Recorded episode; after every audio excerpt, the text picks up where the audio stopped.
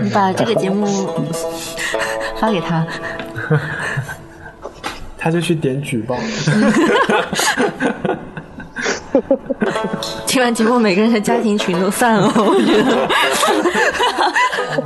退群吧，我，我不会转发这些。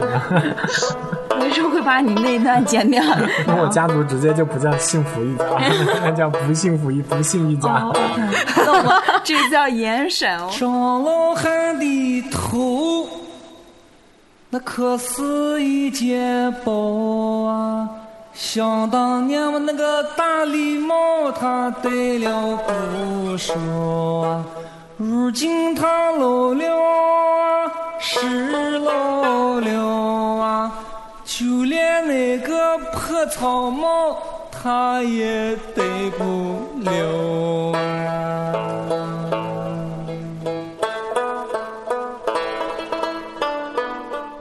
大家好，欢迎收听《无业游民》，我是杨静。我是阿斌，我们今天请了两个嘉宾，呃，一个是熟悉的老脸，一个是新鲜的肉，然后因为他们拒绝互相介绍，所以请我们第一次有一个嘉宾是又一次的上网节目，嗯，对，但他年龄很年轻，只是熟比较熟悉。我们先请新的鲜肉来介绍一下自己。哎，大家好，我叫思聪，嗯，然后我之前一直是做记者，也是振宇之前的前同事。对，也和杨静是同事。然后今天他们请我来 分享一下这个关于祖辈、父辈的这种自己的故事，以及我们和他们产生的连结。因为我在这些事情上面，在近几年有一些、有一些、有一些感触吧，所以也正好上一次和杨静在吃饭的时候聊到，所以我也挺感兴趣的，想来跟大家分享一下。好的，老鲜肉。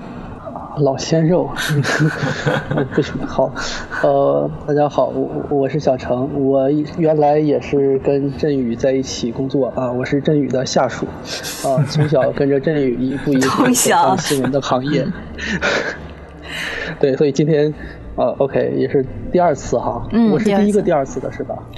对，你是第一个，嗯好，希望以后我就常驻了哈。对，对我已经在 自从第一次上了这个节目之后丢了一份工作了，所以以后就可以常驻了。对，是这样子的。今天大家都是以戚振宇为核心聚集在一起，但他本人跑路了，因为他在做这个节目以后，我们很多人都因此辞职或失业了，但是他找到了一份工作。我操，你今天把他揭晓了，他回头要跟你。对，呃，今天这个话题也是，就是。是我们吃饭喝酒聊出来的，就是前两天在我前几个星期在我家楼下，就第一次见到邹思聪，然后因为他之前一直做跟文革有关的题目，然后但这个题目是跟他的私人经历有关系的，这个私人经历呢又是跟他一个没有血缘，但是没有血缘，但是有很多情感联系的老年人啊老人家有关的，所以我们就想做一期我们生命中。出现在我们生命中，对我们间接有影响，但可能我们并不了解他们的老年人。对我们来说，对我来说就是自己的姥姥姥爷。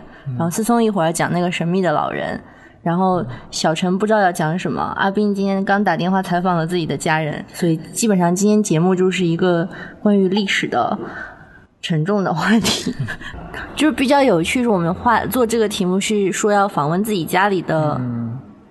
祖父祖母辈的人是由你而起的，但后来才发现这个人其实跟你并不是血亲，对吗？嗯，啊，其实是这样，就是因为这个人算是我的启蒙导师嘛，然后他在二零一六年去世，然后二零一六年刚好是文革五十周年嘛，然后他九十一岁，他一九二五年出生，然后他经历过民国，经历过中华人民共和国。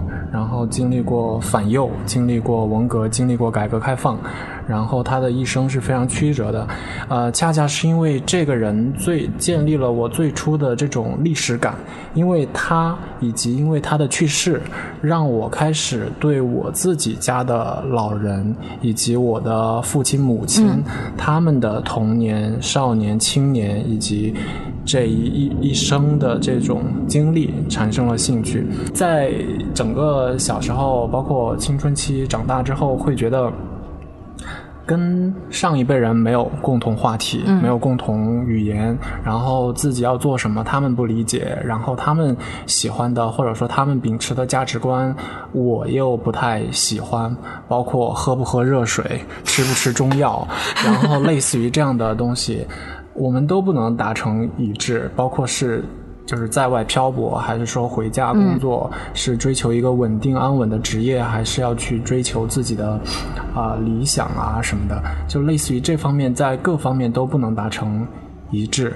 但是因为这个老人的去世，我开始对他们产生了一种就是。人的一生应该是很复杂的，就即便你是一个很小的小人物，你没有做过什么惊天动地的大事儿，但是你的一生和你的心理的产生的波澜，应该都是对于你个人来讲，都应该是很重大的转变吧，在每一个阶段。所以，当我开始去和我外公。聊天和我外婆聊天，呃，爷爷奶奶当然聊的不是很多，因为我和外公外婆这边要一点儿，然后再去和自己的父母去问我妈妈第一次恋爱是什么时候，问我问我爸爸第一次高考失败是什么是怎么样的体验，然后那个当时如果没有钱，就是因为很穷没有钱是怎么去第二次复读，然后这样子怎么去怎么去找工作。这些都是你像记者一样很正式、正襟危坐坐在那里问的。我每一次都会回去，都会聊一些。就是我爸原来是一个有点威严、比较沉默的人，但是我们会，因为我后来学会喝酒了，然后导致后来我爸都觉得我喝太多了。因为比如说回家，因为我以前不喝白酒嘛。喝了喝点白酒，我爸可能喝一小杯，然后我就喝一瓶，然后喝了我就我整个人就敞开了嘛，敞开了之后我就开始问，那那种时候我爸通常也会。给我讲一些他比较难过的，或者这种这种这种踌躇满志的时候，嗯，然后我因为我也有小时候的一些记忆，比如说他骂我的，就是在我很小的时候，他为为什么会在那个时候情绪崩溃，为什么会骂我，为什么会呃对我要求那么高，等等等等，我都能够回忆起一些。回忆起一些片段和细节，然后我会去问那个时候你为什么这样？是不是因为你的事业不顺？然后他再给我追溯他当时的一个状况，就可以把那种拼出来中的记忆中的一些可能算是。Trauma 类似于这样，但是你反而通过这种拼图之后，你会想哦，如果我在他那个时候，因为我现在也二十八岁，他那个时候大概是三十多四十岁，其实年纪差的就没那么大了嘛。我如果是十岁、十二岁，可能就你也是成年人了，对，无法理解。但是因为我也是工作过这么。好几年的人，然后也开始能够理解一个进入社会开始工作的人的痛苦和压力。这样的话，呃，其实你要说为什么上一次跟杨静聊到，就是说喝酒吃饭的时候想讲这个事儿，就是因为。我发现是因为我在做记者，在做这个和自己的生命没有直接关系的这些历史口述史的时候，发现原来自己的这个看上去很不起眼，或者说一辈子没有太大波澜的家人，其实。也是有这种和自己是有生命的连接。嗯嗯，我是我就先讲这么多吧。好，休息一下。那个秦小晨的原因是因为他是个大孝子，就是他特别爱他朋友圈里出名的。嗯，就是他虽然应该在美国生活，但每年都有大量时间会返回老家黑龙江，是吗？呃，黑龙江，然后以及当黑龙江人在三亚的时候，我就去三亚。哦，对。所以你跟家人的关系是？我还好吧，我觉得就是跟家人是一个逐渐分开的过程。就我从高中的时候是到隔壁城市住校，然后就因为离得特别近嘛，就一一周两周周末回一次家。然后到大学的时候，我在北京，那就是寒暑假回家。然后再毕业了出国的时候之后是就是一年回一次家。其实是一个逐渐疏远的过程，对。但是后来就几年前就家里家人有病嘛，所以也是我照顾了一段时间，但主要都是亲戚朋友在帮我照顾，然后恢复也挺好的。但是我现在就是会反而比之前刚出国的时候回家的次数更多了，差不多一年两次，一次两个月左右这样。对。你中间会有像思聪这样重新对自己家人？或者第一次对自己家人产生了浓厚的兴趣吗？呃，我觉得有点遗憾的是，当我有兴趣的时候，呃，有些人就不在了。对，所以，呃，我得到的一些二手消息，以及之之前的一点零星的记忆的东西，如果现在姥爷爷爷如果还在世的话，是吧？应该还能问出更多他们的故事。但我这个也是懂事儿比较啊，晚。对，所以只是记得一部分故事。嗯，你有什么故事是你印象特别深刻的吗？就是你听，其实是无意中的，不是像思聪这样喝醉了去挖掘的，是吗？呃，不是，其实很多事情是后来长大了之后就。觉得想回想一些东西，然后就能想起来一点，然后加上有的就问问爸妈之类的。对，我是小的时候是跟姥姥姥爷长大的，因为我爸妈都是双职工，然后我姥姥为了带我，我是家里出生我们这代这一代第一个小孩，然后他就提早退休了，导致他现在退休工资很低。我妈不断提醒我，然后后来我有两个。堂弟对吧？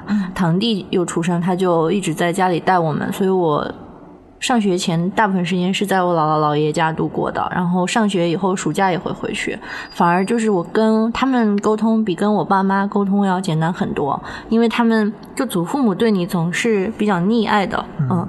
然后你爸妈觉得你不应该打游戏，不应该看电视，不应该睡觉。我姥姥就说他上学那么辛苦，连睡觉都不可以，然后就在家里可以睡很多时间。然后前两天还看到一个认真的学术笑话，说，在你所有亲人里，对你最好的肯定就是你的姥姥，因为只有她在你的亲缘家族里知道你一定是她亲生的。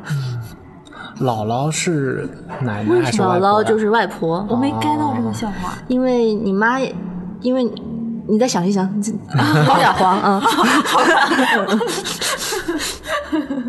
啊，然后还请大家来一个原因是我们都。出生在中国不同的地方，然后讲到祖父母，肯定每个人的祖父母能出现在那个地方都是有历史原因的，但应该也都不一样，所以我们可能拼一拼就可以拼出来一个还是很不全面，但是挺有意思的。历史地图。今天我们就四个人都是来自中国的东南西北四个地方，对吧？所以你代表了南吗？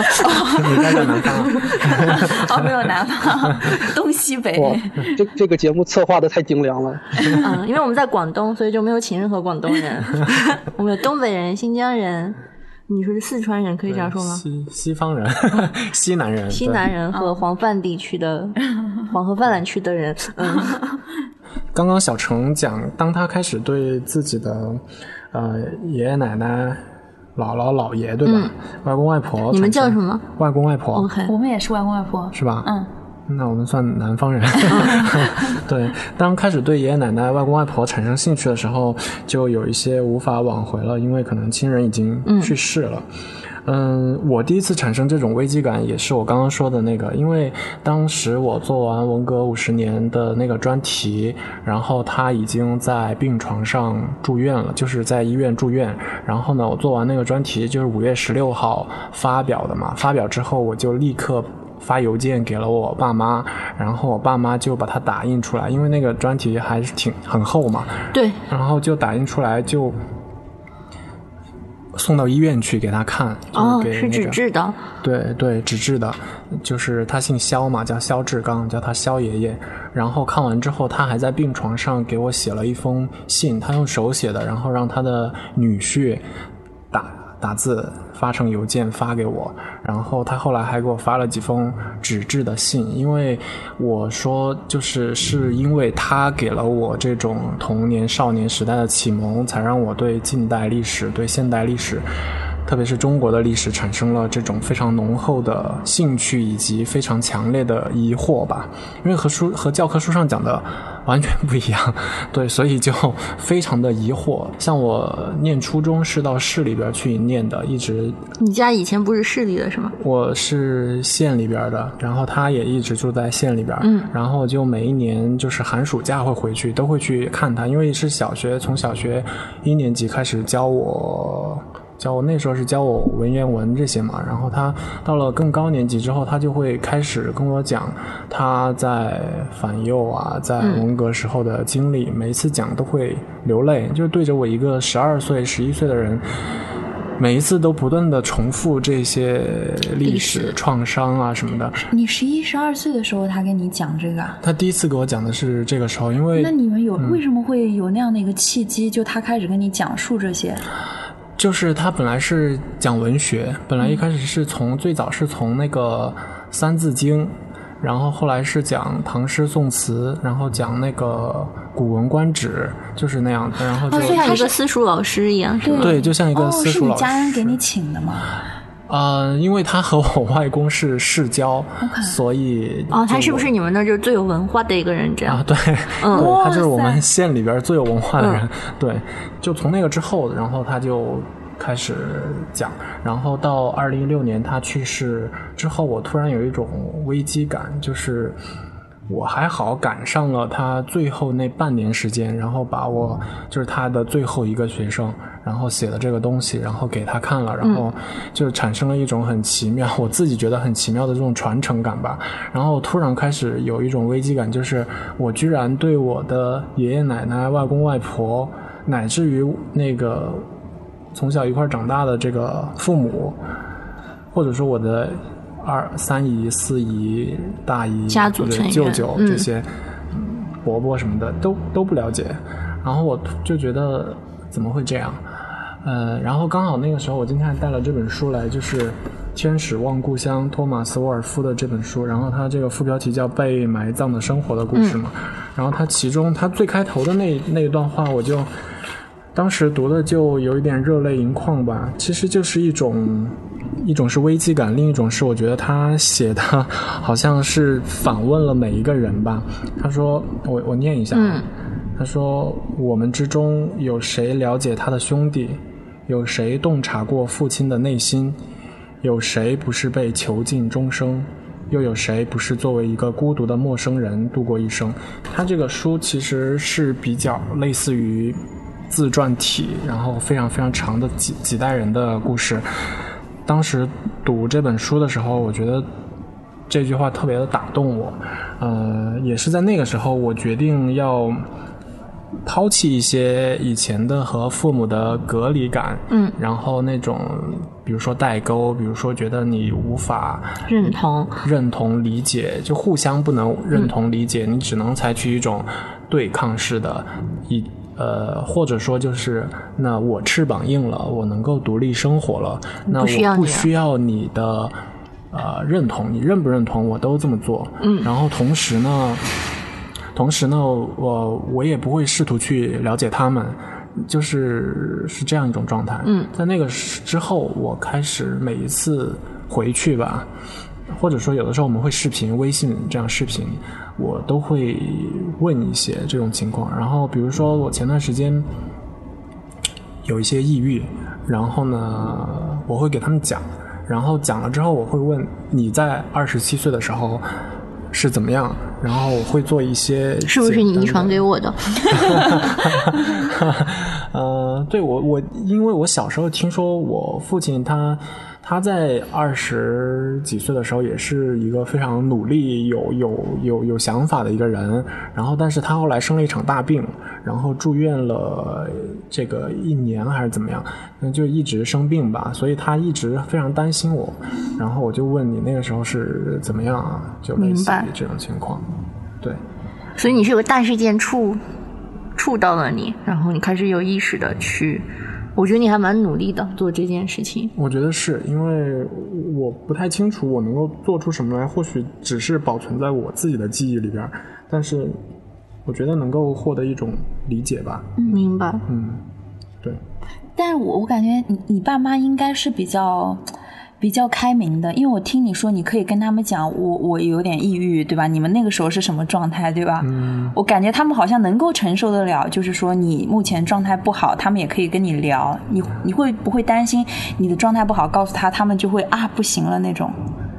嗯，我以前会担心，以前是就是觉得父母永远都是在他们面前连哭都不能哭，嗯然后而且当时小时候就父母老说的一句话就是“男子汉不好哭”，就这种这这这六个字就一直压在我心头。就是你哭都是偷偷哭嘛，然后就有一次刺在背上。有一次有一次考试考差了，然后我非常伤心，然后就哭了。然后我记得是中学、初中还是高中的时候，然后我妈就说：“呃，这就是。”就是一次考试失失利嘛，然后你哭的话，妈妈都瞧不起你了。然后就这种话的话，我会觉得很伤心啊。就是你没法和人表达脆弱，呃，但是反而是我离家之后，就是离家这么多年之后，可能他们自己也在成长吧。就是父母本身他也在变化，对的，学习，对，嗯，他会变得更加宽容，他会变得。嗯，会觉得你在外很辛苦，你是应该被安慰到的，类似于这种情况。他们当然也会着急，然后用他们比较比较单一的人生经验，也不能说单一吧，比较和我不一样的人生经验来来来鼓励我。当然，那种鼓励大多数时候其实是没有安慰的作用的，但是情感上的作用是很很足够的。嗯，我觉得是这样。嗯。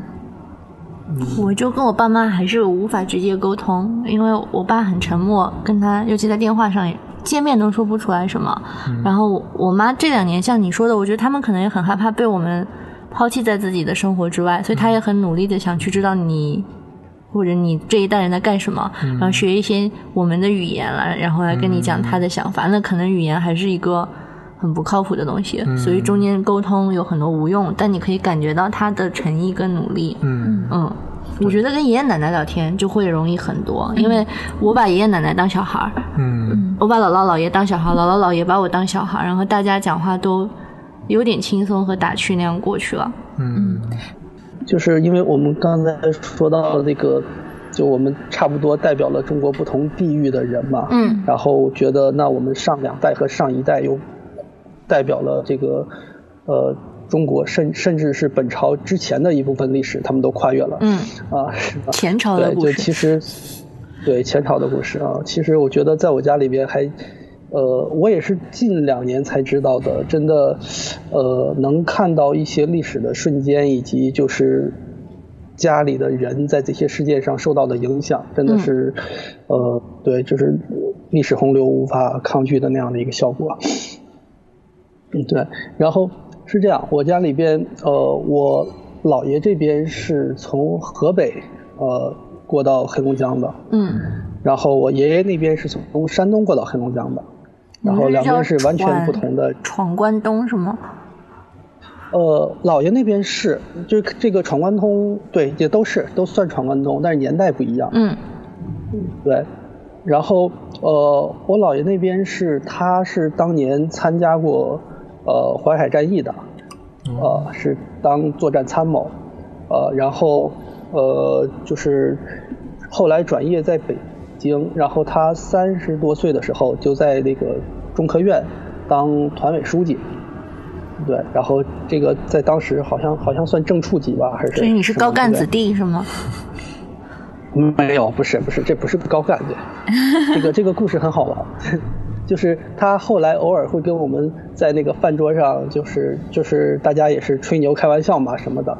然后他说他当时啊，当然这个不是不是吹牛了，就是说因为他是这个就中科院什么团委什么嘛，经常那个时候这个他也会搞一些交际舞是吧？这个经常愿意搞这种东西。对，他说那个时候跟什么周恩来呀、王光美啊一起跳舞之类的这样的一个呃这样的一个经历。爷爷是周恩来的舞伴。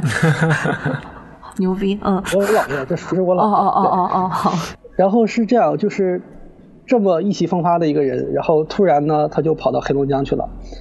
呃，这个传说好像是在北京有一个红颜知己，呃，但是我姥姥呢，这个包办婚姻，呃，我姥姥其实也不是没有文化，她是后来那个，就是过去女人没文化嘛，但是后来有个扫盲运动，嗯，扫盲运动就是教女的识字嘛，所以我姥姥也识字了，然后还是呃。当时在那个工厂工人糊纸盒什么的，但也算工人嘛，这已经是女性地位提高很多了，对，有有工作有工资的。明白。啊，然后我姥爷呢，就是哎呀，我姥爷这个人特别正气，啊，然后就就是也没就没办法，就就带着我姥姥，就是干脆就咱走了。哦，会见斩情丝。跑到去了。对对对对对啊啊，这个避开诱惑啊，嗯啊，然后家到黑龙江是六零年，这个特殊的年份是吧？这个大家都过得不怎么好，呃，然后他在哦，三年自然灾害是吗？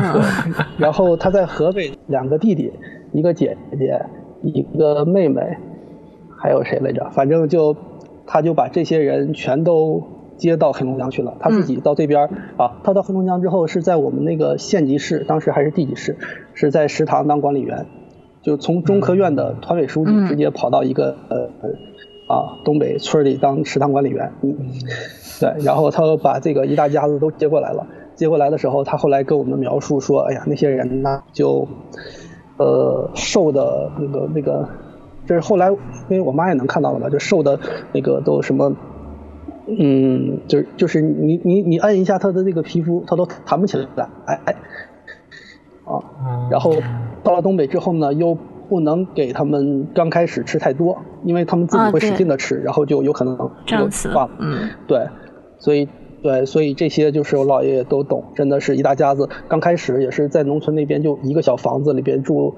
十几个人，因为对，就是后来又安排的房子，然后划地，他们现在这个也四世同堂了，都还是我们那边就市区开车二十多分钟的，然后也算农村，然后在那边也种地，啊、然后孩子也出去打工什么之类的，现在还不错。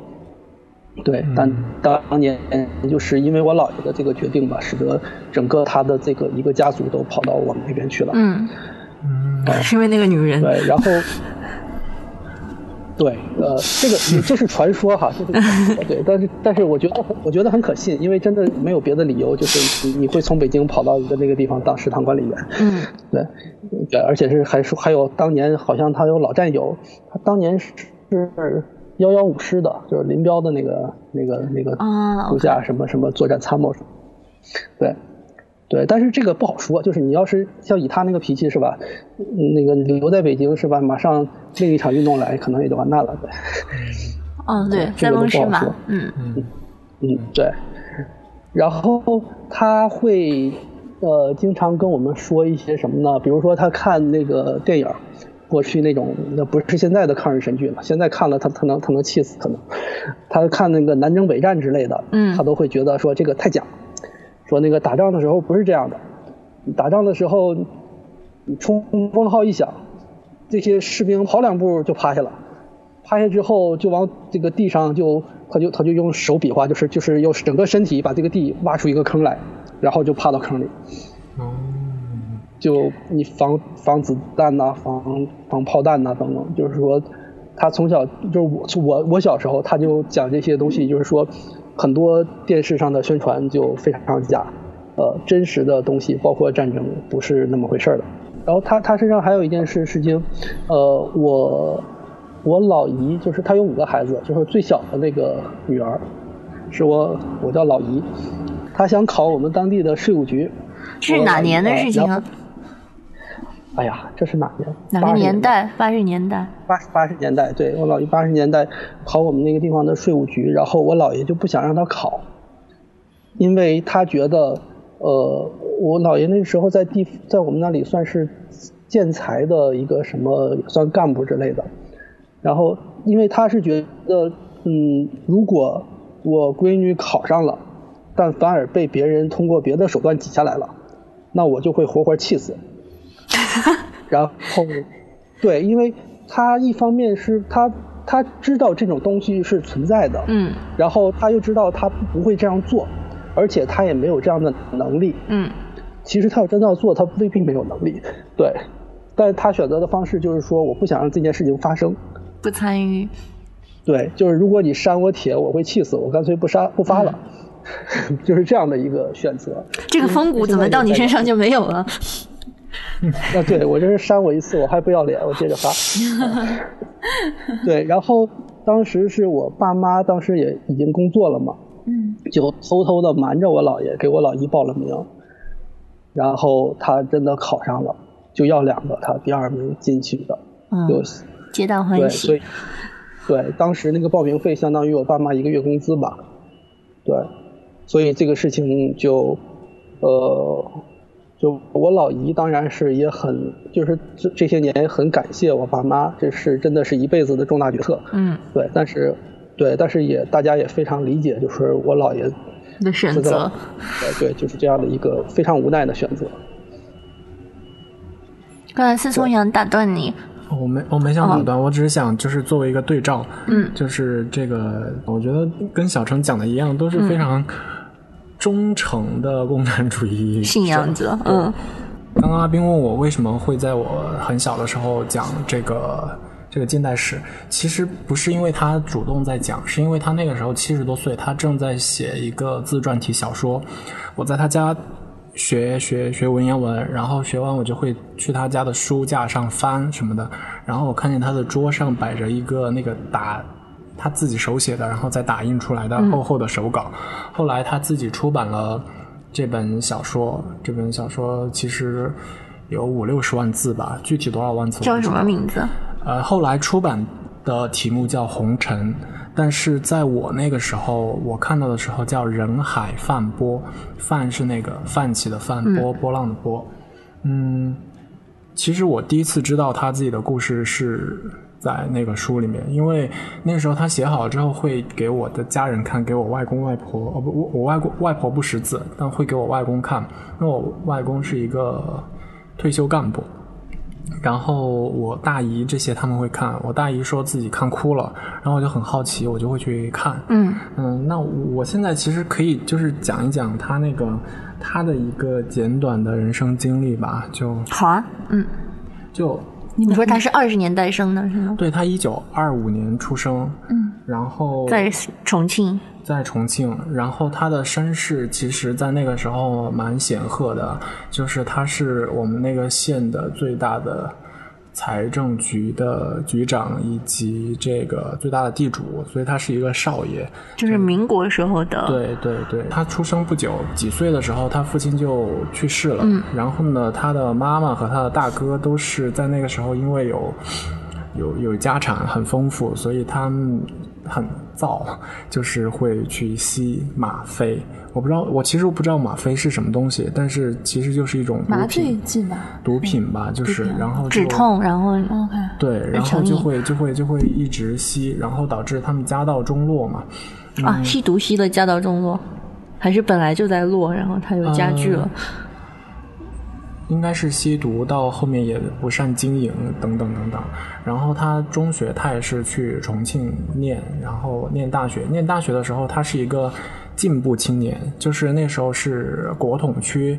然后呢，他嗯二十岁左右的时候，恰恰是那个抗日战争结束前后。嗯对然后他在学校里面，当时叫文理学院，他在文理学院办杂志。然后被通缉，被国民党 特务通缉，然后会这个他是地下党员嘛，他那个时候，然后我们县最后一九四九年我们县解放，和平解放是他这个连线，所以让这个能够和平交接嘛，嗯大概是这样，所以他当时。也有点自命不凡吧，就觉得自己是为新时代、为新新的这个社会主义社会是做出了很大的贡献的，嗯在那个县城里边儿。然后他又是高级教员，所以他就一直都是直言不讳。当然，在四九年之后有历次，就除了在这个反右之前、大鸣大放之前，也有历次的这种政治运动，从三反五反到这个镇压反革命等等。当然，他又是地主家庭出身，然后有原罪对，一直都有点郁郁不得志。最大的一个人生的转折点，我刚刚算了一下，一九五七年他刚好三十二岁，在我们县中学当高级教员，那个时候就是大鸣大放，然后他就忍不住了，是吗？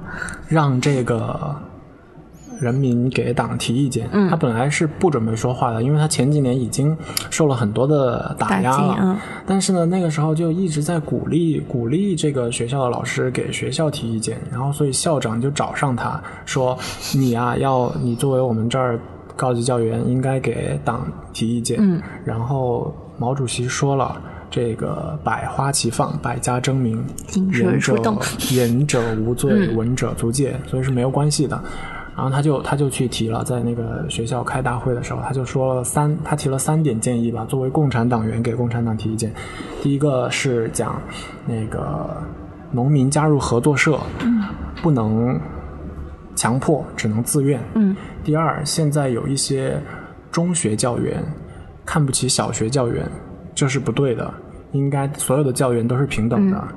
呃，第三，这个入党积极分子不能只看他们在上级面前的表现，嗯，还要看他在普通人面前的表现。主要就讲了这么三点。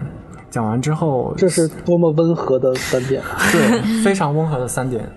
然后这三点讲完之后，校长带头鼓掌，跟他握手，说讲的特别好。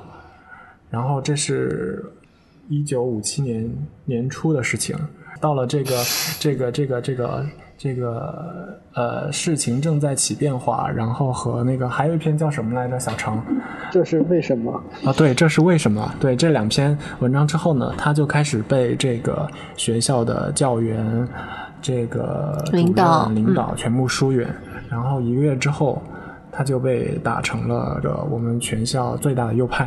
之后他就被发配嘛，发配到很偏远的地区去，还是在四川是吗？呃，在我们那个县的一个，就是不在我们县了，但是在那个当时四川省的一个边远的地方，嗯，发配了二十几个这种知识分子吧，嗯，只有他 回来了，对，活着回来了，你的意思对是？对对，他说他是见过人相识的场景的。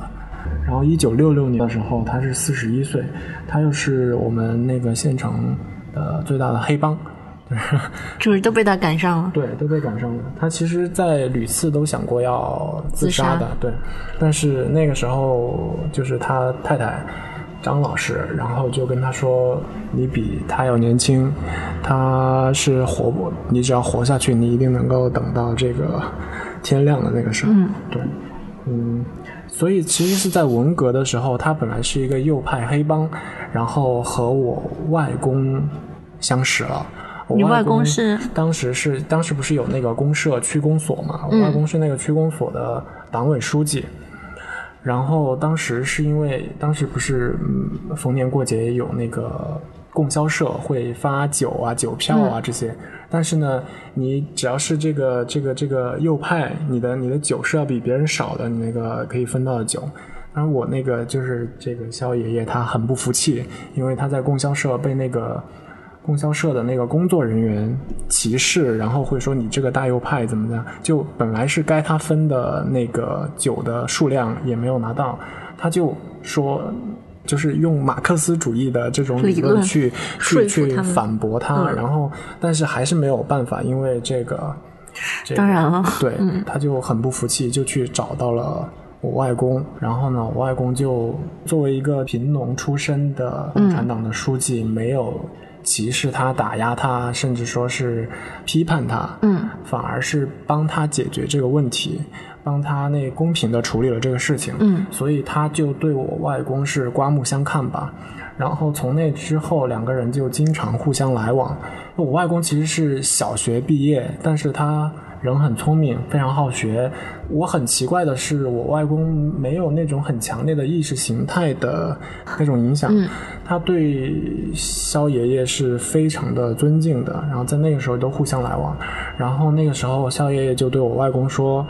呃，张书记，你是这个共产党的干部，你经常到我家来不好，可以来来你家拜访。因为那个时候两个人相交往的时候，文革其实在末期了，嗯就很快。就我外公四十多的时候，他五十多的时候，两个人就成为世交。包括后来我妈妈、我大姨都是在他家读书，因为他是成为高级教员嘛。然后再到我出生，我出生是九一年，他六十多嘛。然后他后来因为平反之后，他就成为县教委委员这样子。七十、岁之后 就熬出来了就熬出来了，就大概是这样。他去世时候是多大年龄啊？九十一岁。所以他活了二十年安稳的日子。嗯，如果从七六年开始算的话，可能有三十多年。也还好。然后包括像那个杂志《炎黄春秋》，也是我在读高中的时候他给我推荐的。明白。对，因为《炎黄春秋》上有很多口述史这样的东西。你真的被启蒙的特别早。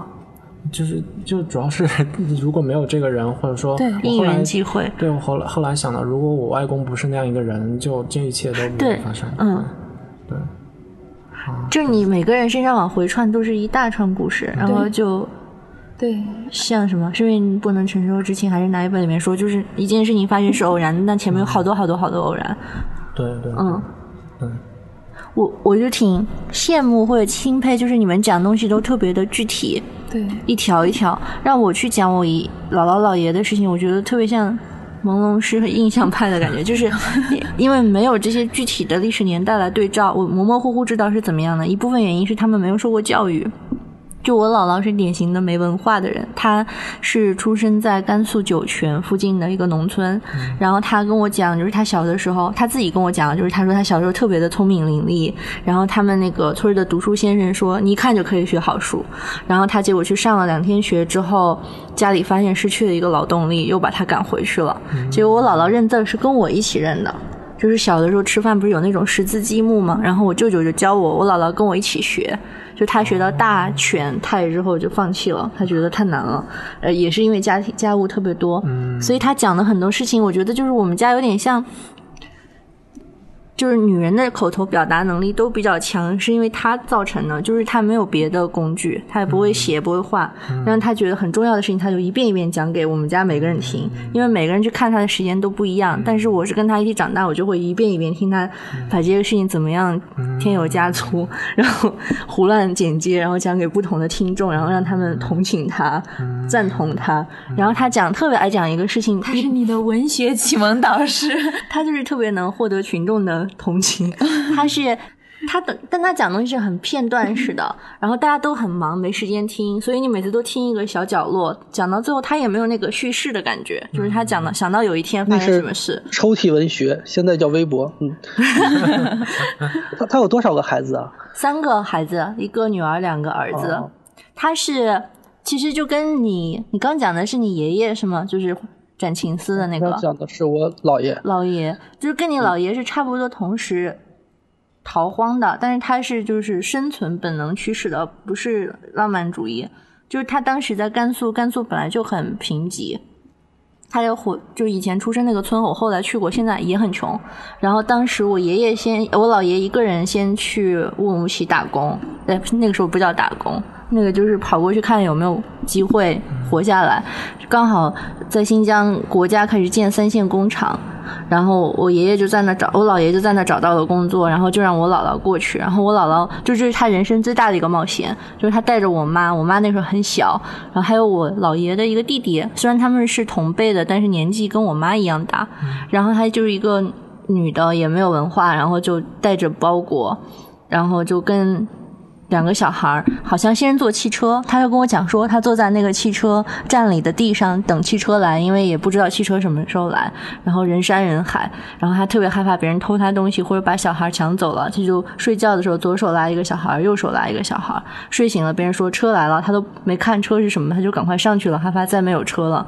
然后坐火车也是因为晋江的火车。从甘肃过去就要一天一夜，甚至更多。然后他带的干粮也不够，然后还要想着怎么样给我妈给点，怎么样给他的什么小叔子给点，不会被我姥爷骂。然后就那样，然后很很艰辛，还下错了站去了哈密，又被好心人送到了乌鲁木齐。就这件事情，他讲了一百遍。然后每次听都有一个不同的坏人要偷他的东西啊，或者有个不同的好心人要给他给一个馕，还是给一个水喝，因为他。那哈密在哪？哈密在乌鲁木齐左西右东东边，就是在哦哈密到甘肃的、呃乌鲁木齐到甘肃兰州那条火车线兰新线中间的一站。嗯，他就爱讲这个，然后他剩下的事情就是他小时候你说你说这是他最大的冒险，觉得其实那个时候就作为女性就是没得选吧？他其实是走了一个比较好的路，因为很多人是不愿意去新疆的，因为新疆听上去就很可怕。但是其实时就是已经结婚了，然后男的去了，他不去，他还能怎样呢？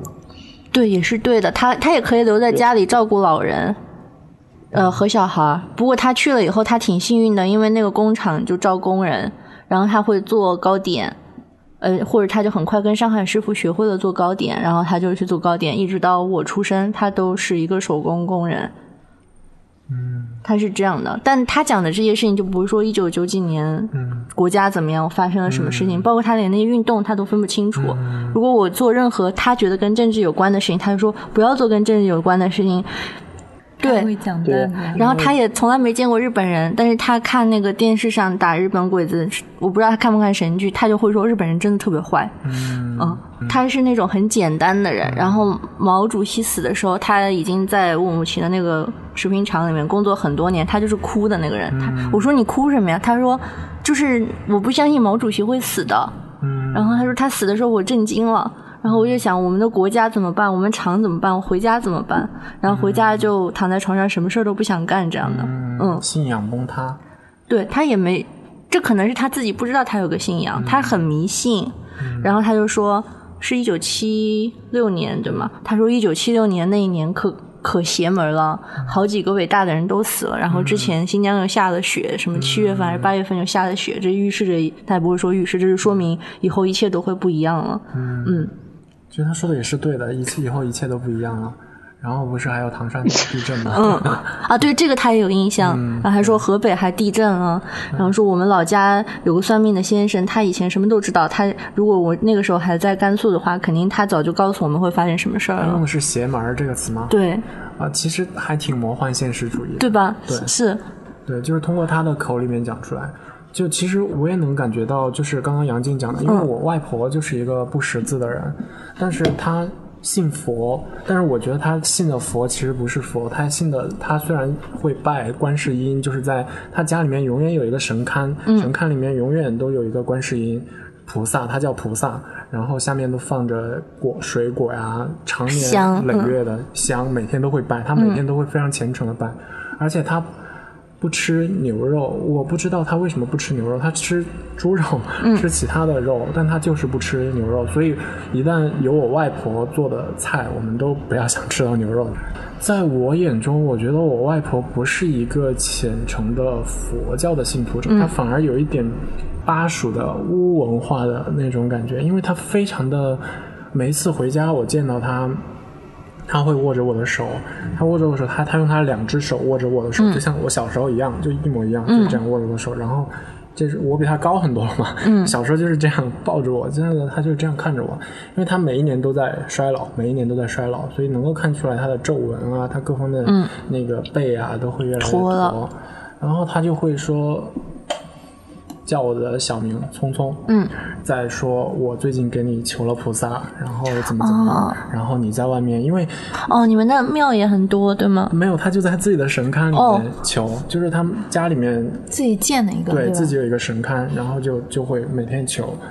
他说他这有点像广东人这边家里面都有一个那种对吧拜的关二爷是吗？土地神。我们家邻居就是啊，有个很大的神龛在家里面。对，他就建在那个，他外面有一个那个小花园，然后花园旁边自己种蔬菜、种树，然后里面就有一个那个小小的神龛，就是刚好本来应该是储物间吧，我猜，然后他被他改造成改造了对。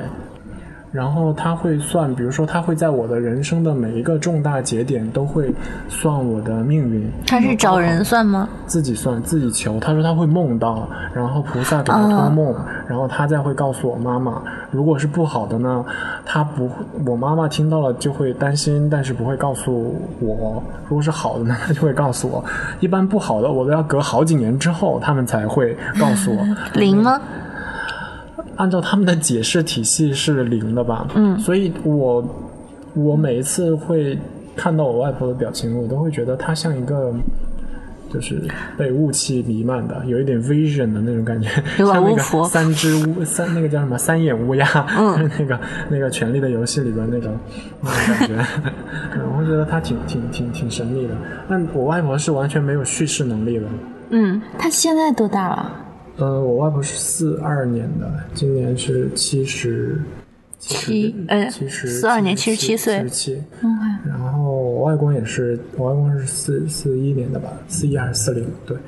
然后，但我外公的叙事能力非常的强。然后，当他讲起他的父亲在他这个小时候还不记事儿的时候就被国民党抓去当壮丁了，那时候是这个抗日嘛，被因为缺缺丁、缺缺兵，所以就抓壮丁抓走了，所以他一直都是被他的妈妈带大的，从来不知道。他的这个爸爸长什么样子，以及是谁什么的都完全不知道。然后小时候小学成绩很好，但是家里面实在是太穷了，上中学需要十块大洋，大洋给不起，然后他的舅舅本来给得起，但是他舅舅就是说你读书有什么用，就不让他去读，然后他就一直恨他舅舅，恨了一辈子。然后到共产党建国之后，他呃因为聪明，所以到了这个入了党。一开始是书记员，然后后来是这个会做一些什么出纳、会计这方面工作，然后就这样这样一步一步的。对你说对，反正有没有受过教育？一个很大的影响就是你整个时间的对于时间的概念，对于人生历史，嗯，你自己的感官就不一样，然后你再把它表现出来的时候，就完全是另外一套语言系统。对对对，就我外公在我问他的时候，那一年他是七十七岁，然后当他讲起小时候那些事情的时候，他就是我们在春节啊，在饭局上本来开开心心的聊，我突然开始问他这些往事的时候，他聊着聊着，可能聊到小时候的时候就开始哭，就是哭的。哭的就是无法自制，然后当时他的小儿子，我小舅也在旁边看着，然后我们三个人在一个桌上聊嘛，然后就给他递纸巾啊这些。因为我那个时候突然感到是什么呢？因为我是一个呃比较容易想起童年少年伤感的事情的时候，我会觉得委屈。嗯，但我到现在我想起那些委屈的事情，我不会哭。那得是多大的委屈？他可能一辈子也没什么机会释放。对，嗯，对，而且像我刚刚讲的那个肖爷爷，他讲他反右文革的时候经历的这种苦难的时候，他也会哭，就是那种创伤记忆。我会发现，哦，原来一个人，老年人通常被视为这个社会的影子，它像是整个世界的影子，而不被人关注。你你的情感都不重要，不管是喜悦还是哀伤都不重要，你的过去更加是一片阴影。但是当一个人愿意倾听你的时候，你开始讲的时候，其实你和一个少年人和一个青年人讲自己的挫挫折，其实是完全一样的。张老汉的眼睛也是一件宝啊！想当年嘛，那个新闻联播他看了不少啊，如今他老了啊，是老了啊。就连那个门儿，他也看不着呀。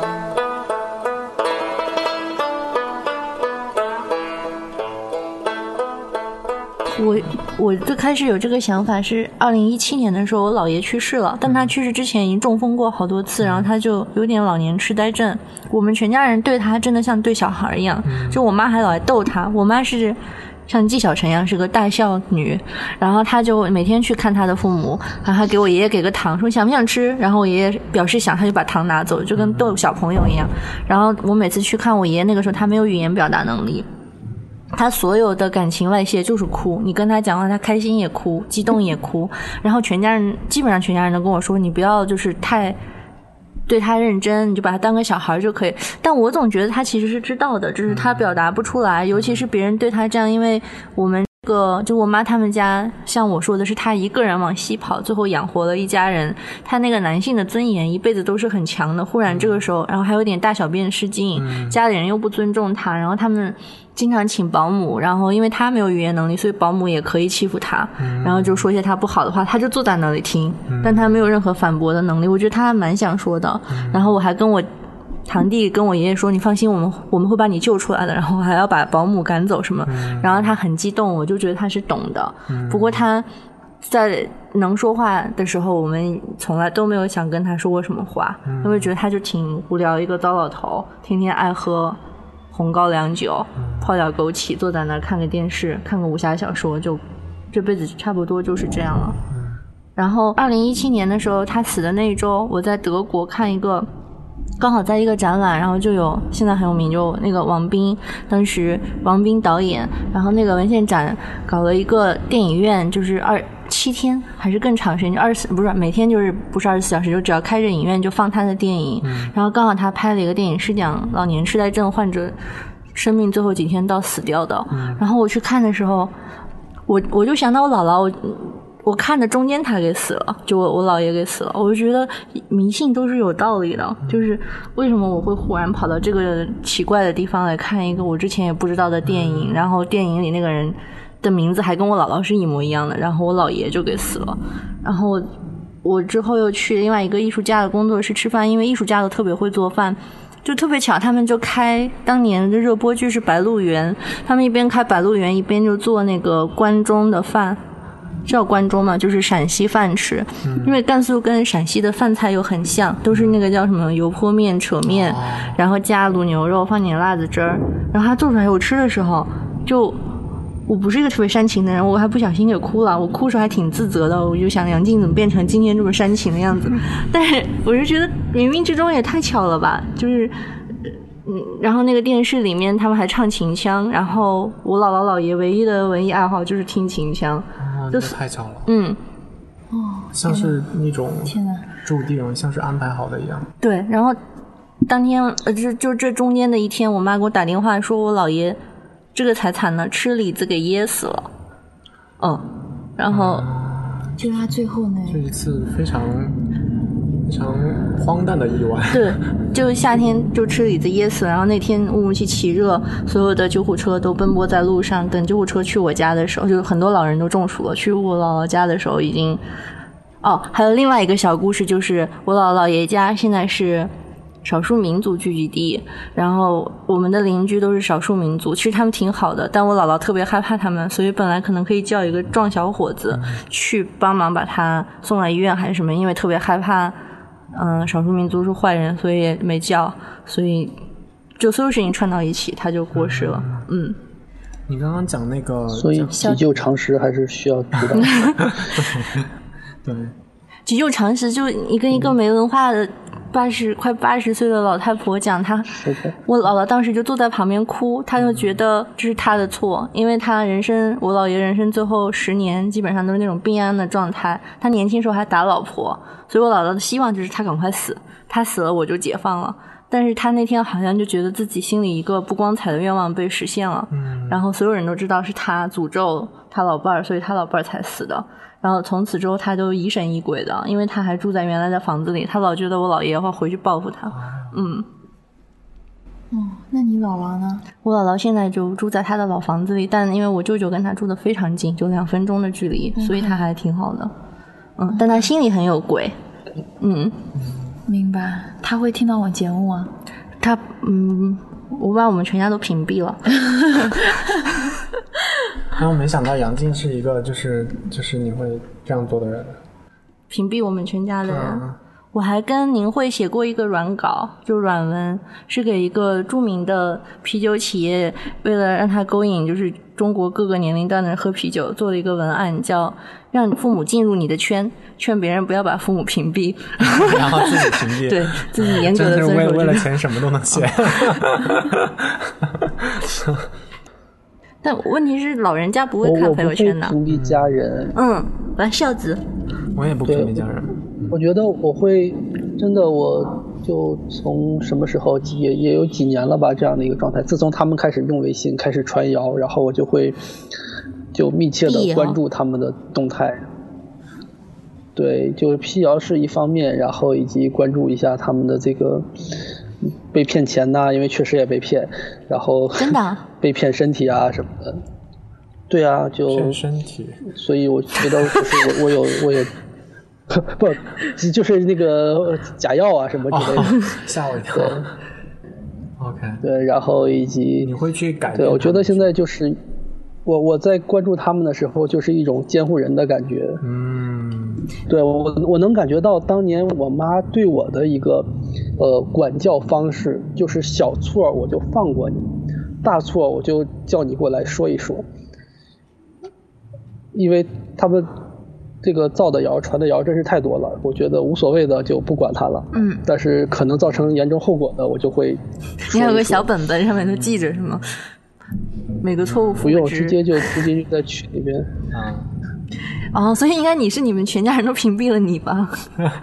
我觉得有这种可能，因为因为我也是，我和小程的方式有点类似，比如说我们那个家族群叫什么什么幸福一家，有 二有有有二二十个人，就是从我外公外婆，然后到什么姨什么的，全都在里边。然后有一次我舅舅，我小舅发了一个什么呃，这个李嘉诚的二十条人生处事方式，因为这样才成功，类似于这样吧，一个很长的信息。然后第一什么什么什么什么握手啊，然后什么饭前啊，然后什么类似于这种非常细节的东西。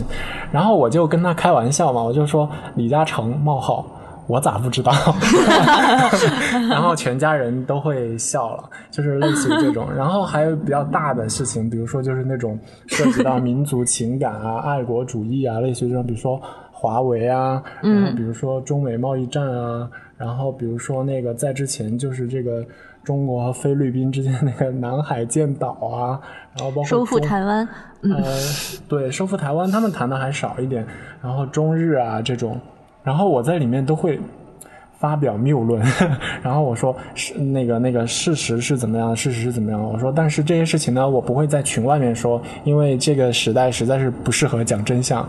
然后那个我舅舅就说啊，对啊，那个我们知道就行了，那个那个你千万不要在公共媒体说这些。嗯你就发了一个红包说 退群保平安，然后这个群就空了。然后就是就是类似于这种情况，嗯，然后呢还有一点，但是我觉得这些类似于你们家这个讨论氛围还是可以啊，我去。但是没说完，嗯类似于这种公共事件，他们都会觉得啊，言论自由嘛，然后怎么样的。但是，一旦涉及到私人问题，比如说结不结婚这种事情，比 如说这种，一旦我在群里边发表谬论，嗯，然后他们就会群起而攻之，就是这样。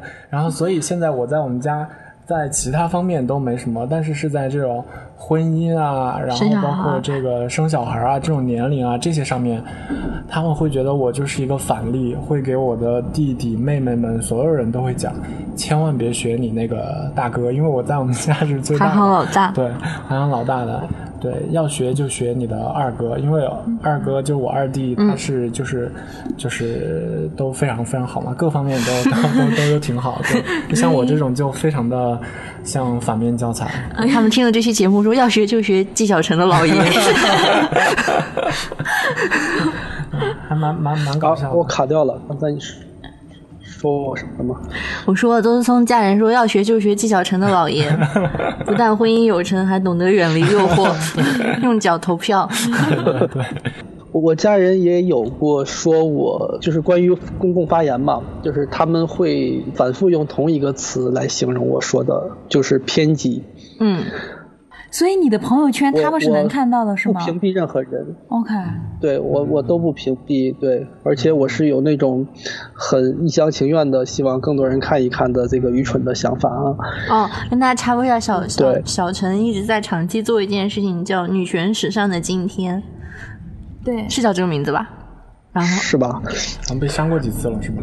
他还在是豆瓣、微博会发。然后他朋友圈会会不断的转发女权时尚的今天发生了什么。对啊，然后还有，因为小陈一直长期是做这些 daily news 的，所以他也非常关注新闻。所以你家人得多痛苦啊！天天所以如果你看小，如果你有小陈的朋友圈，你就好像在看一下是对媒体一样。对，然后我我们今天在节目里提出来，等一下还可以在 reference 里面把这个给嗯放上去。反正我觉得别人都是防微商，你们家人应该是防你吧？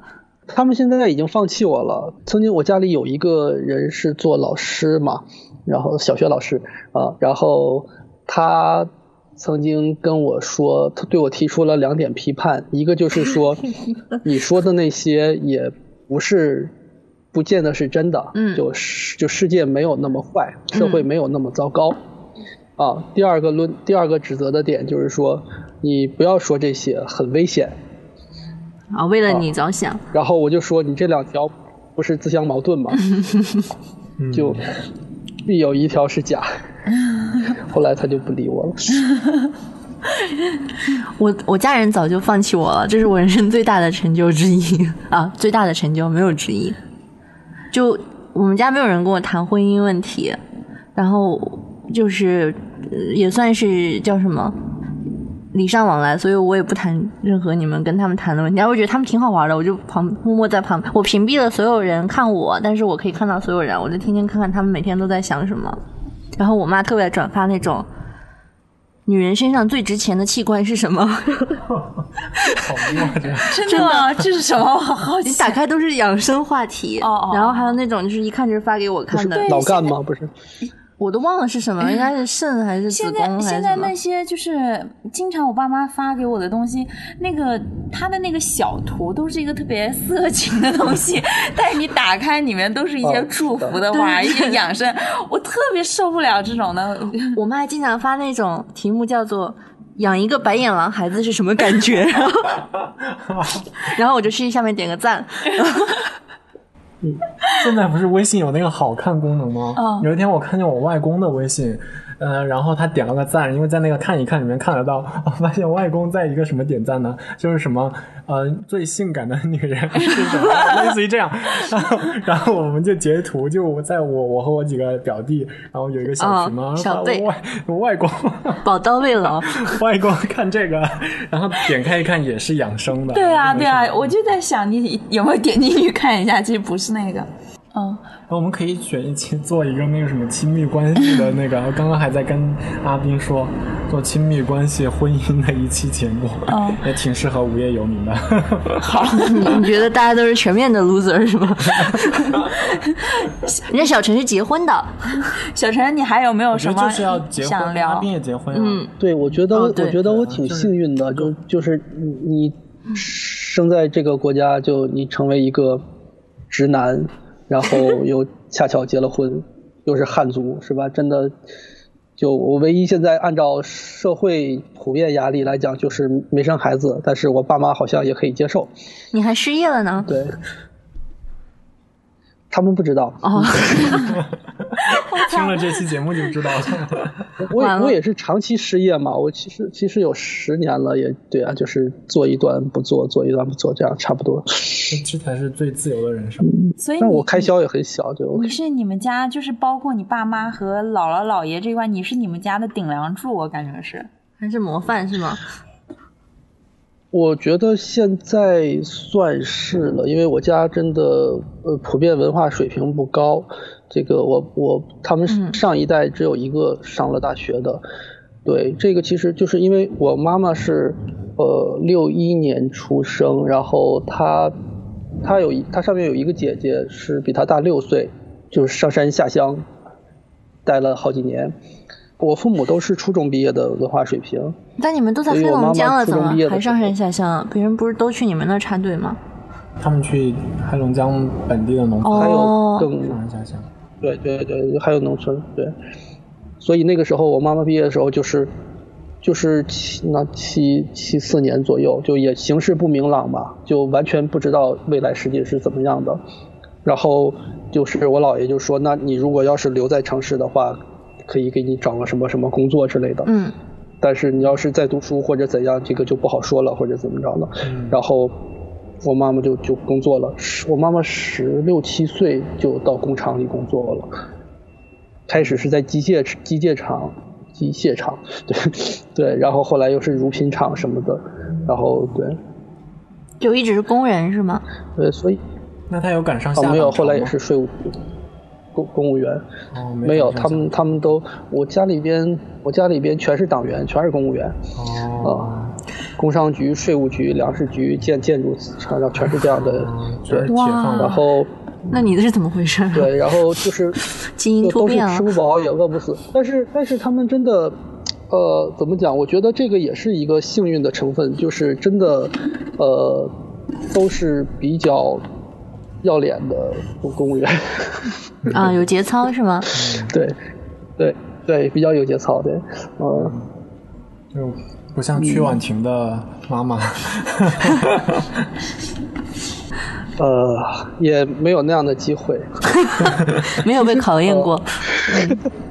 嗯，我刚才说我姥爷这边嘛，对啊，然后我爷爷这边就是就跟这个公务员什么的关系更密切一点，就更地方官场一点。嗯嗯。呃，我爷爷这边是这样，他自己都是在黑龙江出生的，是我呃他的父亲就是曾曾祖父，嗯。当时是从山东到东北，然后跟人合伙做生意，然后，呃，据说我们那里有半条街是是我家的啊，是他的，嗯，嗯四六年的时候，当时这个日本人在东北开车抓有一个叫李兆林的抗日英雄啊，然后那天呢就撞死一老头，就是我曾祖爷曾祖父，对，然后他就被撞死了。撞死了之后呢，我这个曾祖母也没什么文化，他当时有两个合伙人，那两个人就把家把这个资产全都吞了。然后我爷爷小时候就就从这个资本家的孩子，变成了要捡煤糊交学费的这样的一个穷小孩儿，穿的两只鞋都不是一双的，就是捡捡人家那个烧完了煤但是没有烧透的还有点黑色的煤渣，捡完了之后再去卖，卖完了之后对，就每天上学之前做这个事情。嗯，然后我奶奶是也是从山东过去东北的，她小时候是做编席子，就床上的竹席子。嗯，他们也是兄弟姐妹六个，三男三女，每天就是上学之前得编完一个还是两个席子再出门，然后这个席子是拿去卖的，这是全家人的这个，对，就是家里的童工。哦，然后呃，然后等我爷爷后来他就。啊，我爷爷真的是一个很有才华的人，呃，这个一米八的个儿，仪表堂堂，然后这个写字写得好，什么写，反正就是各种青年才俊的感觉。你表扬你爷爷的口气，跟你平常表扬你自己是一样的。没有，我一点一点一点都没继承。嗯，对。然后当年据说有这样一个机会，就是我们那个地方是。呃，大庆是我们那个地方叫安达，原来大庆是我们的一个县，就我们是地级市。后来大庆有油了，现在我们想成为大庆的一个县，人家不要我们，啊。然后当年就是大庆刚有油的时候，哦，然后就是有一些那个啊所谓中央的领导啊，当时有一个叫余秋里。余秋里独臂将军什么这个封号的，然后到大庆这边来这个什么什么工程，然后我爷爷是接待的，然后认识了之后呢，他们他就是说有机会想把我爷爷调到北京去，然后我奶奶也是当时是就是我们那个地方的粮库的播音员，我奶奶口才特别好，也是文笔好，对，然后也说要调到北京就可以进什么那个中央广播电台，啊。然后后来据说他们那个就是一起跟同事什么告别照片都拍了，但是后来没走成，不知道为什么没走成。对，所以我姥爷那边呢是从北京一气之下来到东北了，然后我爷爷这边呢是有那么好的机会，他没走成，啊，所以才有了你啊。这么两个偶然的因素，对，才有了我。嗯，对，这个这是挺不容易的。嗯，我我爷爷后来那个他在我们那里做了这个粮食局的局长。嗯，呃，我小时候是这样，因为我你还说你不是高干子弟，不缺粮，嗯，哦，不高干，真的一点都不高干，就是是这样的，我我就是你听我说哈，我姥爷他年纪大，所以我小学的时候我姥爷好像就退休了，所以我对他也没有什么关于这个职场上的印象，对他就是一个特别好玩的老头，带着我去玩，对，然后我爷爷呢，他是粮食局局长，然后。呃，就好像这个全国新闻联播每天都会出现那谁一样，是吧？然后那那个我们市的新闻啊，每天或者是几乎两天一次、三天两次就会也有我爷爷，反正他们天天在开会，所以我基本上从小就是知道这个，就是电视上我爷爷一直在开会啊，然后我爷爷特别确实是高干，对啊，边上大镜头、大脸，对。现在都是这样的，高干子弟觉得自己级别不够高，富二代觉得家里不够富，还不够高，嗯。你要努力啊！因为是这样，小程应该这辈子没机会了。就我们家完全没有任何在经济上算是沾到了沾到了光。嗯，而且他自己也对，呃，我爷爷是这样，就是反正那个时候的官僚待遇肯定是这是非常官僚的嘛，你有专车啊，你有各种什么福利什么之类的。对，但是，但是呢。对，但是我就知道这个老头呢，改开红利。嗯，这个老头呢，他非常的怎么讲呢？现在东北一个合格的正常的，一个共产党员。嗯，然后以至于他这个一身正气到没有朋友。哦，就就是呃，不忘初心的共产党员。就是特别爱坑队友的共产党员。但是但是他他也收礼，他收过一些礼，就是那个年代小陈慌了，你知道吗？现在不抹黑一点，你们都不能够平复下来，听他继续说。仇富，对，这个要剪掉，这个要剪掉。对，节目播完，爷爷被那个时候他收礼他，那个年代就九十年代呗，嗯，都送什么呢？雀巢咖啡，呃，燕窝，就是一个盒子里边六个小玻璃瓶，然后里边就是糖水，就是就就是扯淡的那种东西嘛，就跟脑白金一个级别的，嗯，对。然后雀巢咖啡根本没人喝，对，然然后家里也就是专单门单独有一个柜子放这些东西。有一年就是把它们集体一起扔掉了，早就过期好好好多年了，然后就集体扔掉了。然后扔的时候呢，又怕别人看到，因为这是个事情，觉得不光彩。嗯，对，这就是我对他我能记得的收礼的这样的一个，对，就是收了一大堆这些破东西。对，说多然后。他后来在，啊，对，然后他后来，他后来是他们那什么。呃，在那个地方吧，就是有人就想让说盖楼，因为盖楼就能呃赚钱嘛。嗯。然后他觉得没有必要，然后他就不盖家属楼什么之类的。嗯。然后就挡了别人的财路。还有一个人想当粮库主任，然后就又怎么着，然后就是各种疏通，各种疏通什么的。然后，但是我爷爷就觉得这人不行，能力不行，他就不批。啊，然后就是就是这样的得罪人，然后后来呢？那人功过相亲了。市委，嗯，就买买通到市委，然后市委那边呢就让老头退二线了，嗯，就让我爷跟另外两个老头一起，当时就是你你就占了地方，挡人财路什么的嘛，嗯，对，然后就给退下来了。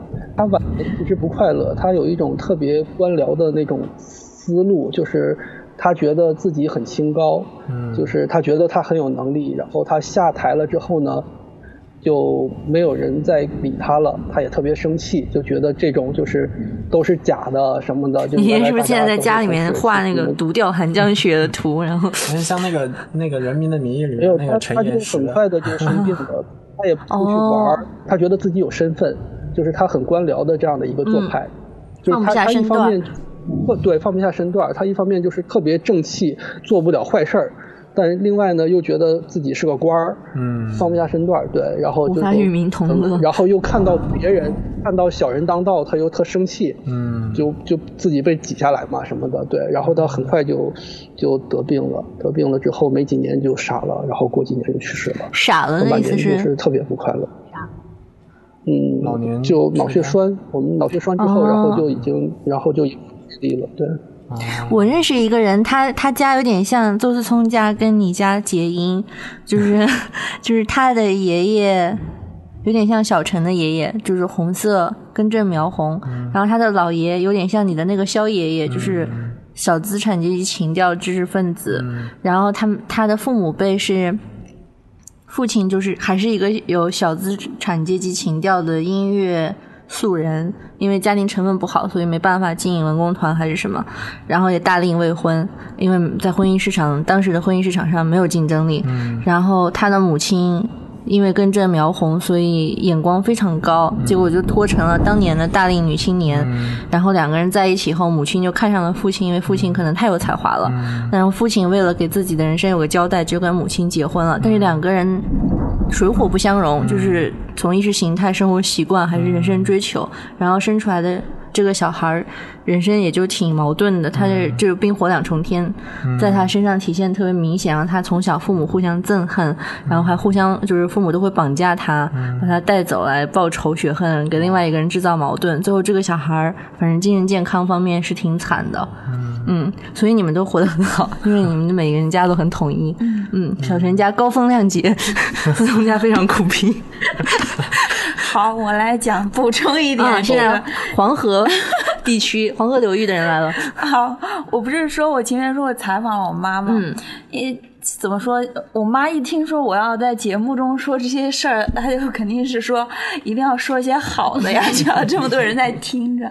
但是其实我一想到我爷爷奶奶那一辈，我就是想到就是又穷又苦，然后。可能亲戚之间也很多矛盾，对，因为我小的时候就是听到这些，但是怎么说呢，我。他们代表的可能就是我，我觉得你们都还是有一些知识分子的家庭，就无论他可能上学上多少，可能你们家还不是，就是对吧？我们是一样的，我们差不多。我我外我外公外婆就是真的是根正苗红，就吃哦不对，我外婆家好像条件比较好，我妈跟我说是属于可能至少是富农的，然后家里面是有雇一些佃农帮忙的，然后外公家就是非常穷的叮当响，然后 就是这种，然后我爷爷奶奶就是两边都很穷，而且我知道我爷爷他。是娶了两个老婆的，呃呃对，但是非常穷，非常穷，但是我所以我要解，我要解释一下，不是这样子的。然后 我都不知道他长什么样，你知道吗？是因为有两个老婆，所以非常穷。我要解释一下嘛，就是这是我一个今天才知道的事情，嗯，因为我以前就知道他娶了两个老婆，我就想他肯定是有钱人家的小孩，或者反正至少是很会享受的那种男人。结果我妈妈跟我说，因为他们都是十。八岁就结婚了，那个时候年呃结婚年龄特别小，然后他十八岁结婚之后，他的第一个老婆就是生完第一个孩子就去世了。哦，然后因为他可能十九岁生了孩子，然后就去世了，然后还很年轻嘛，然后别人可能过了两年就又对又给他介绍了一个，所以我小时候是不知道这一切的，我就觉得我爷爷是个你知道吗？是个花心男，类似这种的。但是现在我知道，我才知道哦，原来历史不是这样子的，平时他只言片语讲出来的东西，很有可能给你很多误导。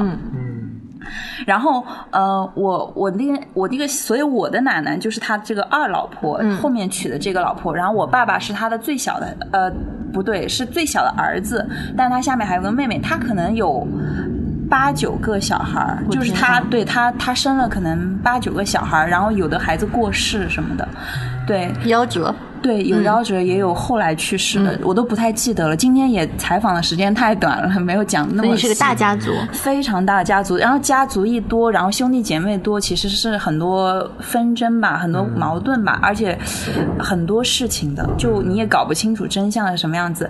呃，然后嗯，我就知道我爷爷特别爱喝酒，所以他去世也是跟喝酒有关系。然后我小时候所有对我爷爷的印象都是糟糕的，酒鬼。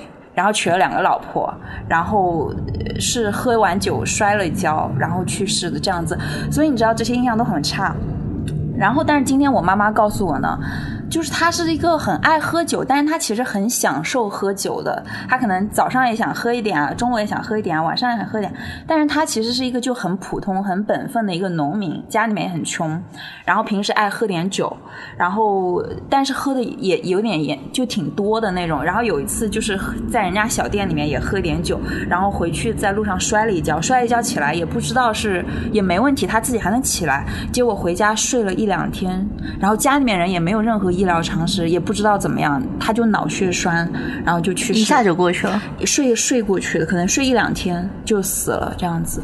然后，嗯，但是他其实也不是说很年轻的时候去世，他也是七十多岁了。所以我今天就发现很多记忆都在改变，就是我去了解这些事情的时候，我以前以为他是很年轻就去世。然后我对我奶奶的印象就是，她其实特别爱我的爸爸，因为他是他的小儿子嘛，他有那么多小孩，他就特别疼爸疼我爸。然后我奶奶可能也间就间接的对我也是特别好的。呃，我奶奶在去世前，她就是在每一个子女家就是各住一段时间。我对她的印象就是，她来我家住的那几年，我就会对她有印象。呃呃。但是怎么说呢？我妈妈说她是一个，就是可能因为没有没有丈夫，但是就很多事情需要她做主意嘛。可能她不是一个特别有主见的女人，然后很多时候就不能够把一碗水端平。可能几个兄弟姐妹很多事情她就不能够很好的处理吧。然后就大家会有一些不满啊这样子。然后我外公外婆这边来说一点点啊，我外公呢，他是一个非常上进的一个人。但是我今天又问妈妈知道他更多关于他童年的事情，他。很小的时候呢，他的爸爸应该就去世了，可能真的很小的时候。然后我，哎，我不记得这一段了。然后反正就是，嗯，怎么说，嗯，然后他的哥哥也去世，而且他跟我说，他的哥哥是跟毛主席是同一年去世的。就我，哎，不对不对，啊，不对不对不对，不是这样，不是这样，是周总理吗？不是不是不是这样，哦，是这个故事重讲一下，就是他非常的。啊那我姥爷 可能跟他跳过舞，什么什么？他说说他姥爷可能跟跟他跳过舞，嗯，好啊好啊，那个对，不好意思啊，嗯。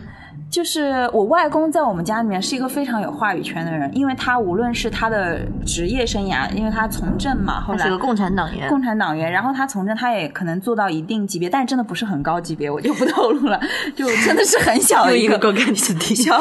没有没有，真的没有。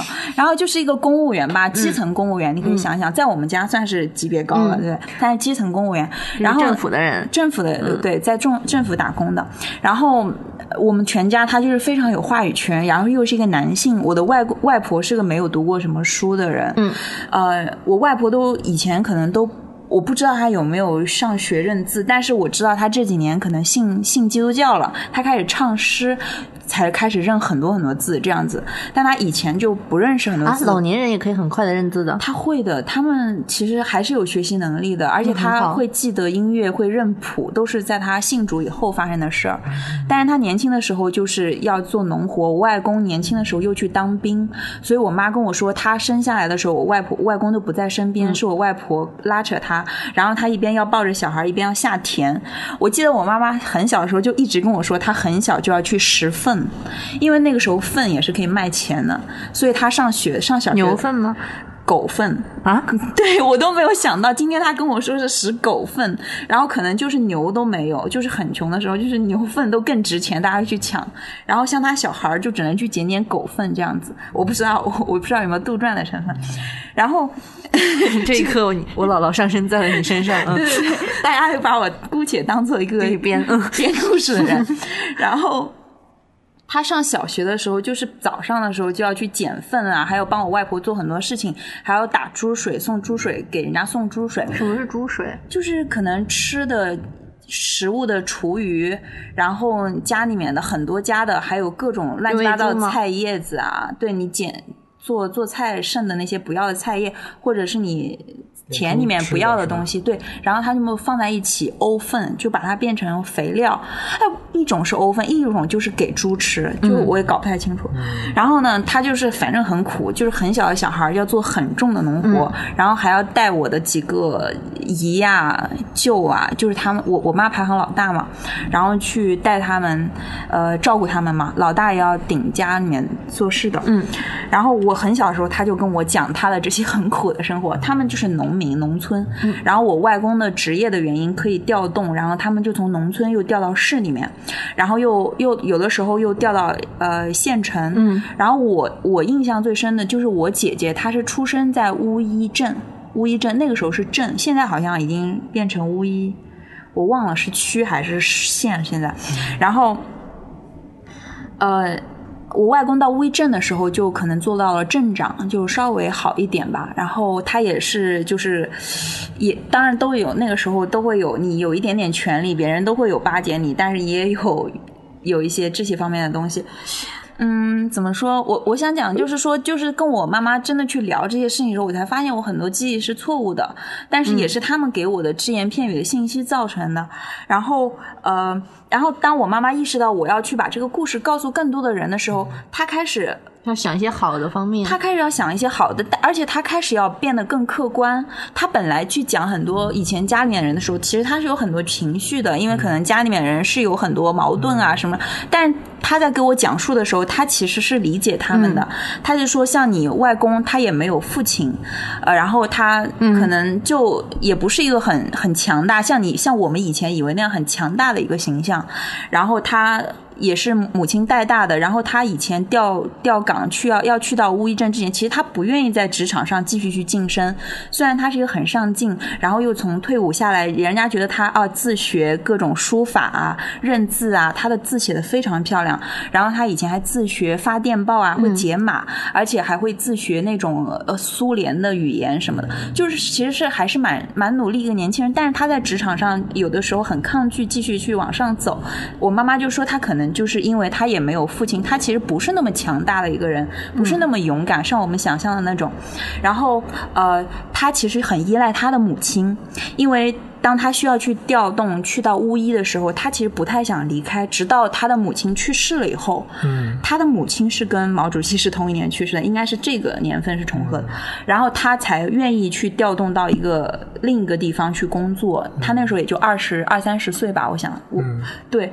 然后我就意识到他在给我讲述的时候，他的变得更客观或者更理解别人。对，你说这个其实是对的，就包括我今天讲，我也只愿意讲我姥姥姥爷，是因为当然我跟他们感情很好，另外一方面是因为我爷爷是个大渣男，就是他是真的有两个老婆，但这里面有很多我我们家人会从来都不提的事情，我也是很晚才知道，呃，我爷爷的一些风流趣事，然后到现在我爷爷呃他得过一两次，呃做了一两次心脏手术，应该身体健康还挺好的，因为他养尊处优。然后，但是我我我没有任何，我想象不到我会跑到他家去，就像你跟你父母那样，把他灌醉或者把我灌醉，然后跟他说，所以你为什么会有两个老婆？我是我想不出来会问这种话。我问了我爸，应该也会把我杀人灭口的。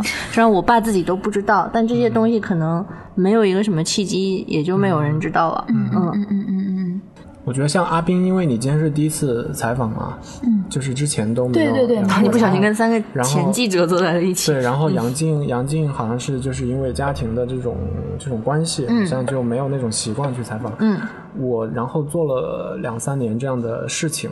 当我在开最开始做这个事情的时候，我就会觉得啊，有很多的疑点，然后有很多的那个，就是我自己回述的时候，包括像阿斌你刚刚讲的时候，可能就对你自己对不上嗯没有形嗯成故事感，或者说没有形成那个时间节点。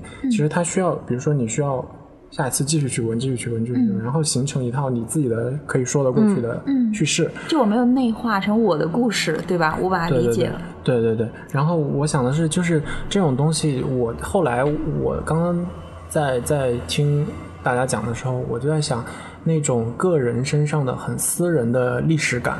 呃，因为你你之所以是阿冰，你之所以是杨静，我之所以是思聪，小程之所以是小程，其实都有很多偶然嘛。那些偶然可能对其他所有人，对于对于其他所有人来说都是毫无重毫不重要的历史，但是对于你来说，每一个偶然如果是另外一条路，一个这个叫做假设历史的话，你可能都不会存在，是的然后你也不会是这样的性格。然后这是就是我我想到的其中一个感触吧。然后还有另外一个感触就是，当我们去回顾这些我们在小时候觉得有的讨厌、有的很强大、有的很有的看上去就是不可一世、有的又高高在上的这些人，你如果在你长大之后再去有机会去跟他们聊的话，会发现哦，原来你即便七十七岁，你讲到童年的时候也会哭，然后即便你看上去那么强大，你还是会依赖你的母亲，然后这些就是人的那种脆弱性，其实是持续一辈子的，所以很多事情它是由。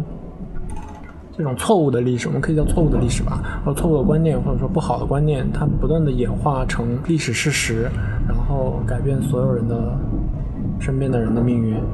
嗯，我觉得这这个恰恰是非常吸引我的一点。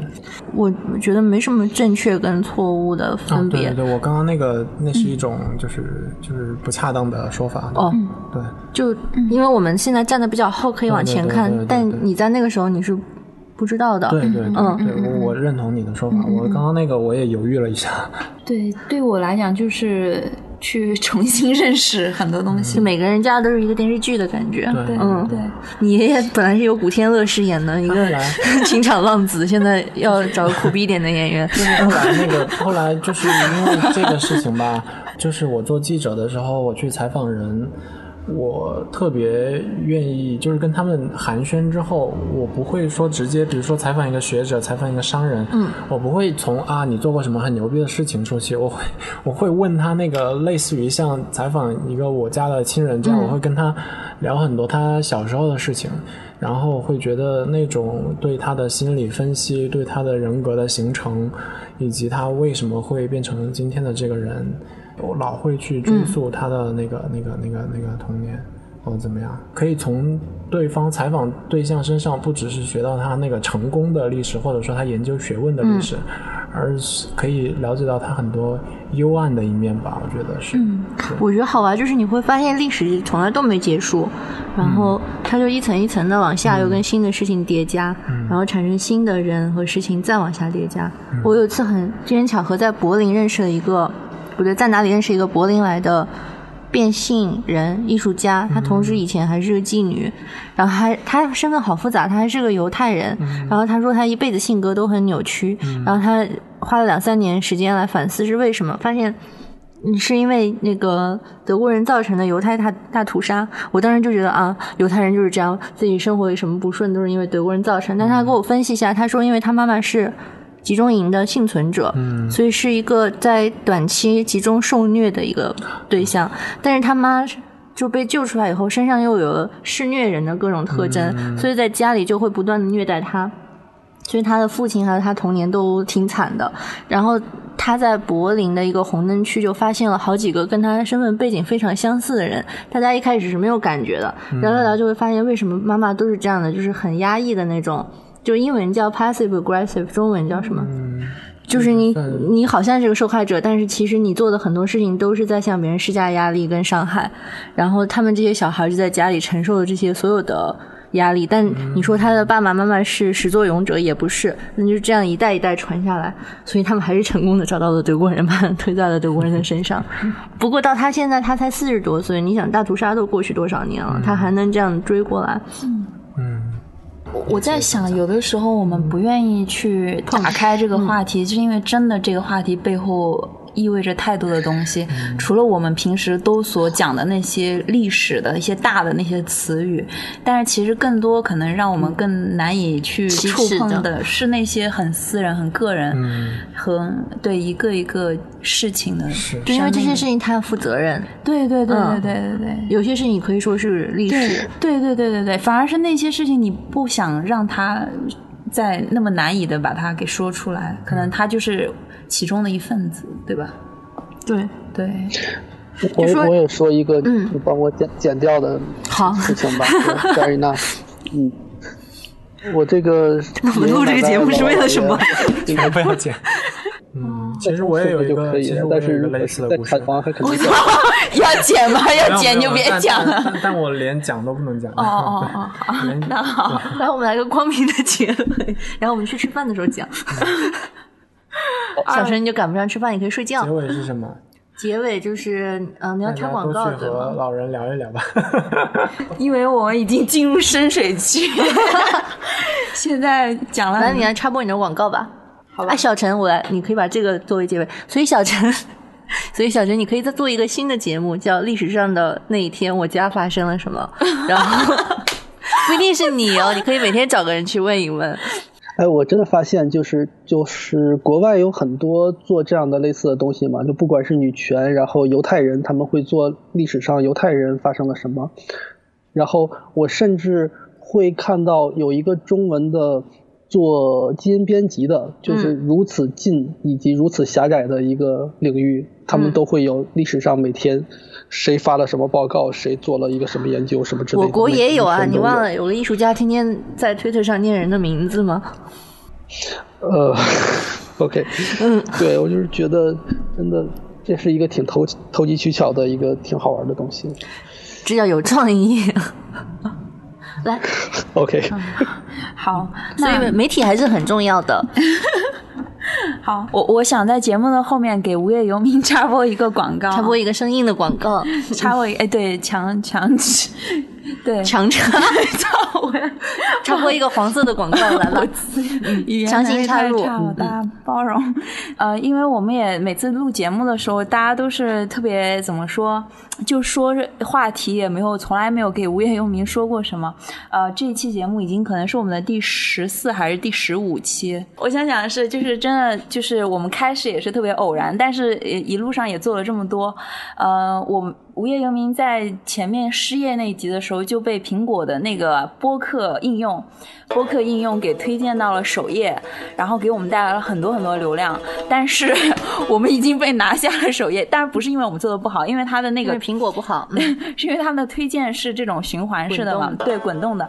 然后我们我们也想呼吁一下，就是所有能够听到我们节目的人，给我们给你的身边的朋友也好，或者你你觉得你喜欢哪一期，啊、对，就多给你身边的朋友推荐啊，给你对认识的人给他推荐。然后我们是在所有的平台上都能够找到我们的我们。有网易、蜻蜓、网易云音乐、蜻蜓 FM 啊啊，对，喜马喜马拉拉雅雅、喜马拉雅，嗯还有呃苹果的播客、谷歌的播客、Spotify Spotify，然后 Castbox 所有的泛用型的，对，都可以找到嗯可以找到无业游民，对，然后就帮我们订阅，然后给我们留言评论，然后跟我们互动。我们也有网网站，网站是呃 T H E U E 点 me M E，对，然后可以看难记吧，就就就是记不住的。大家也可以来网页上面跟我们互动，然后有什么意见啊，什么都欢迎给我们。然后今天我也特别想解释一下，大家可能听到很多的背景噪音，因为我们每次录音的场场呃的地点都是临时决定的。然后今天我们所在的就是一个工厂区，工厂区，然后周围有很多很多的这些像轰轰雷声一样的背景声音，对，所以其实是历史的滚滚车轮。就希望大家多多包涵，然后继续支持我们啊，就是这样吧。嗯，我我然后我也特别谢谢感谢小聪小聪，大家 今天都喝高了，真的。我喝的是汽水。然后特别谢谢身在美国费城的小陈，还有谢谢思聪，对，然后以后还会继续在节目中听到他们的声音和他们的故事，对。我就想提醒大家一下，就你做所有事情的时候要记得这个节目有点毒，和很多跟我们发生联系的人真的都没工作了。对对所以，嗯、叫什么亲人泪两行，点赞需谨慎啊。对，还有这期节目非常建议发到 各位的家族群。我不要，好，不是，我是不是说你，我是说嗯各位听到对的会有意外的惊喜或者惊吓，做好心理准备。好啊，对不但失业还失去了家人，这是什么节目？哦，对对对，就对，听了再说。嗯，好，好的，小陈再见，再见，嗯，拜拜。反正再见。张老汉的球也是一件宝啊，想当年我那个大姑娘她睡了不少啊，如今她老了啊，是老了啊，就连那个尿尿她都尿不出来了啊，如今她老了